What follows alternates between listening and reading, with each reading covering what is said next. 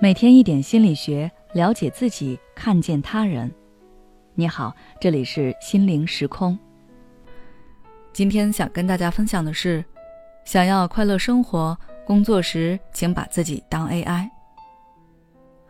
之前跟大家科普过一个概念，叫情绪劳动，它指的是员工要在工作中表现出令组织满意的情绪状态，比如服务员要展现自己的热情。医生和护士要表现自己的耐心等等。原先有情绪劳动需求的职业，主要就是医生、护士、服务人员和空乘人员等等。但是现在越来越多的工作都要求我们付出情绪劳动。面对挑剔且无法有效沟通的甲方，我们得忍下怒火；面对做事不行、抢攻第一名的同事，我们暴躁又纠结。面对总是乱下任务的老板，我们深感无力。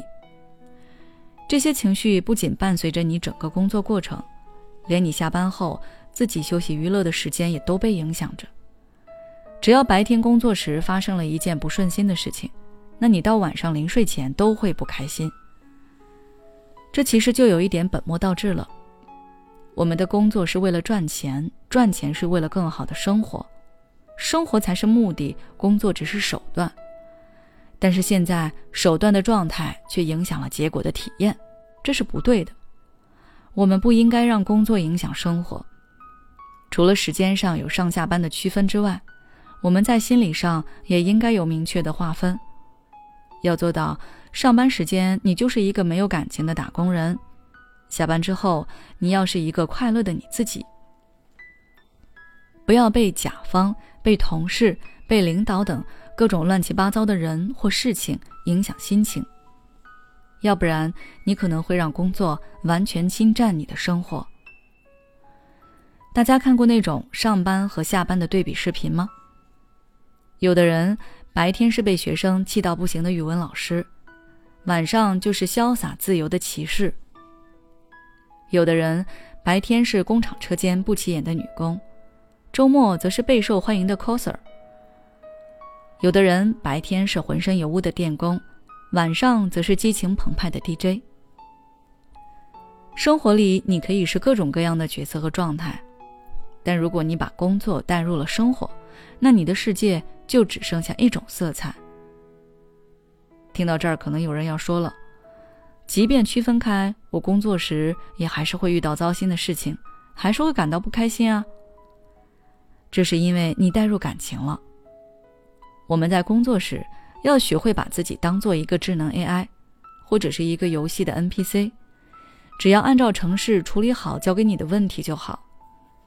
甲方提要求，你设计方案，方案与对方预想有差异，这很正常。对方比你还着急，继续再明确要求就好了。同事抢功或者甩锅，你也不用着急上火，冷静的拿出证据。明确各自责任就可以了。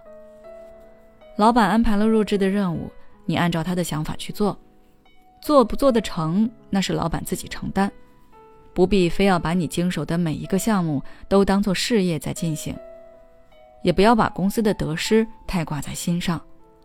你能做好自己的本职工作就已经很棒了。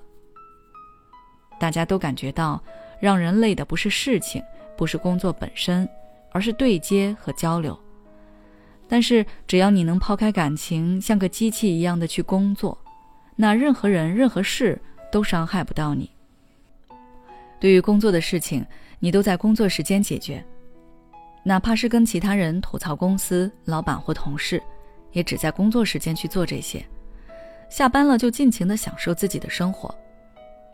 而如果你的工作时间已经蔓延到了你的休息时间，那就衡量一下得失。如果赚得多，那就把它想成加班或者是另一份兼职，而如果挣的并不多，事情反倒没完没了，加班更是频繁，那可以考虑一下要不要换个工作。大家一定要记住，你是为了生活而工作的，不是为了工作而活的。好了，今天的分享就到这里。如果你还想要了解更多相关内容，可以微信关注我们的公众号“心灵时空”。后台回复“工作态度”就可以了。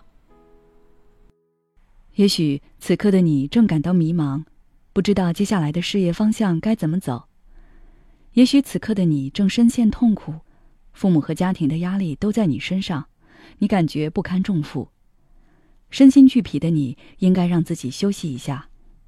我们组建了专业的心理救援队，也许可以帮到你。